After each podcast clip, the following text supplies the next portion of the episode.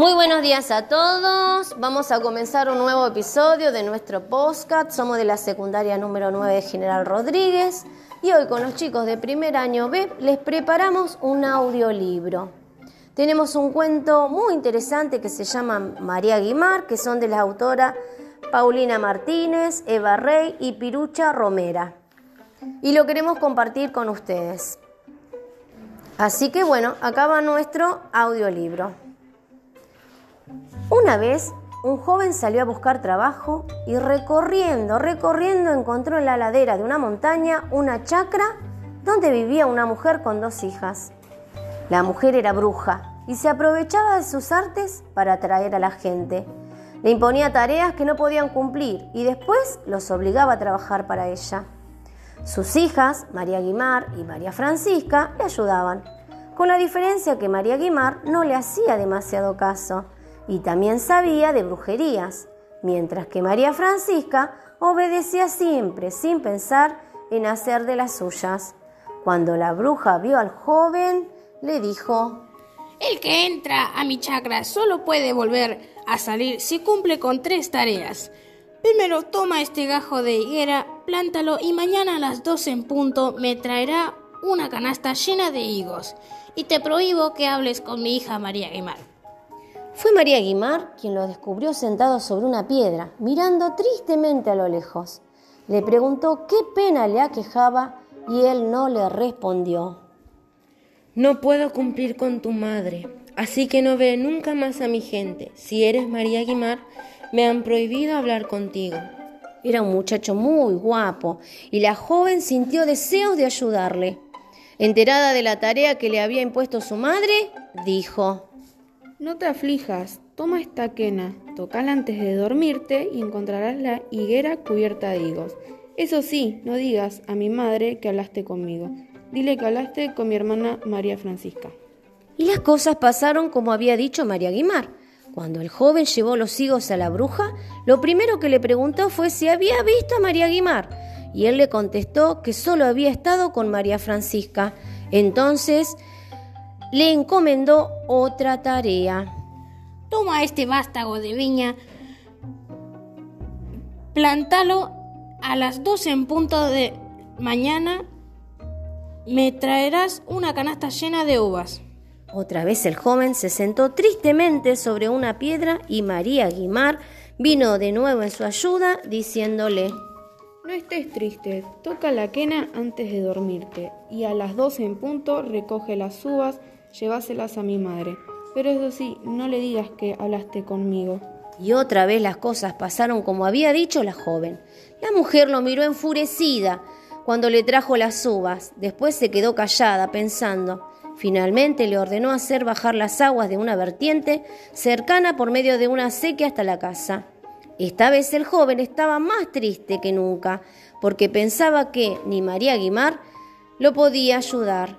Ella lo consoló diciéndole, No estés triste, toca la quena antes de dormirte y cuando despiertes estará el agua corriendo enfrente a la casa. Cuando al día siguiente la mujer descubrió la sequía, salió enfurecida y ordenó a los peones que ataran al joven a un árbol. Como los tenía embrujados, le obedecieron. Después hizo traer a María Guimar y le dijo que al día siguiente haría matar al muchacho. Esa misma noche la joven lo liberó Después le pidió que ensillara al caballo, que echaba fuego por las narices, para poder huir juntos de allí. El muchacho no pudo desatarlo y trajo un caballo flaco, que no era muy veloz. Igual partieron enseguida. A la mañana siguiente, los peones avisaron a la bruja que el joven ya no estaba.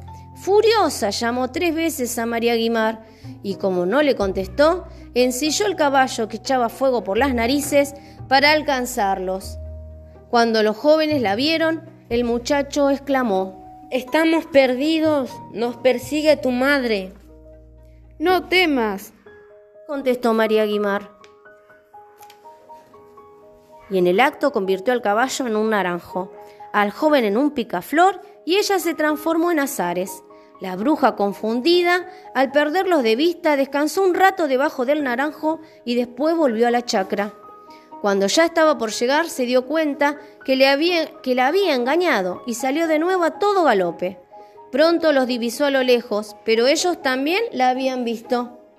Entonces María Guimar transformó al joven en un barranco y al caballo en un campo de cardos, mientras que ella, convertida en espesa niebla, cubría todo. La bruja trepó por el barranco, pero al no ver los cardos ocultos por la niebla, quedó atrapada en el lugar. Entonces los maldijo. María Guimar, que el joven te olvide al primer abrazo que reciba. Los dos siguieron adelante y ya cerca de la casa del muchacho encontraron un rancho abandonado. Espérame aquí, le pidió el joven a María Guimar. Así podré avisar a mis padres y te recibirán con una gran fiesta, porque quiero casarme contigo.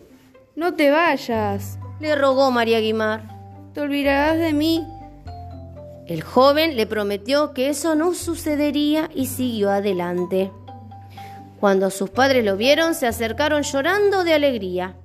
Él no se dejó abrazar por nadie, pero un perro grande al que había criado desde cachorro le saltó al cuello y eso bastó para que cumpliera el maleficio. María Guimar se borró totalmente de su memoria. Pasó el tiempo y el joven sintió deseos de casarse, pero ninguna chica lo conformaba. Entonces sus padres, viéndolo triste, organizaron una gran fiesta para animarlo. Entre los invitados que concurrieron también se presentó una hermosa joven desconocida que dijo saber hacer pruebas de magia. Todos la rodearon. Ella saludó al muchacho y pidió una mesa. Encima de la misma hizo aparecer un gallito y una gallinita que se hablaron así. ¿Te acordás, gallito desmemoriado, cuando fuiste a casa de María Guimar en busca de trabajo? No, no me acuerdo, gallinita.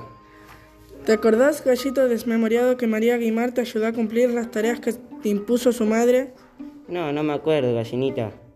¿Te acordás, gallito desmemoriado, cuando cruzaron el monte a todo galope para escapar de que te mataran? No, no me acuerdo, gallinita. ¿Y no te acordás que María Guimar te pidió que no te dejaras abrazar por nadie? Antes que el gallito contestara, el joven se adelantó y dijo, Esta es María Guimar, mi novia, y con ella me voy a casar.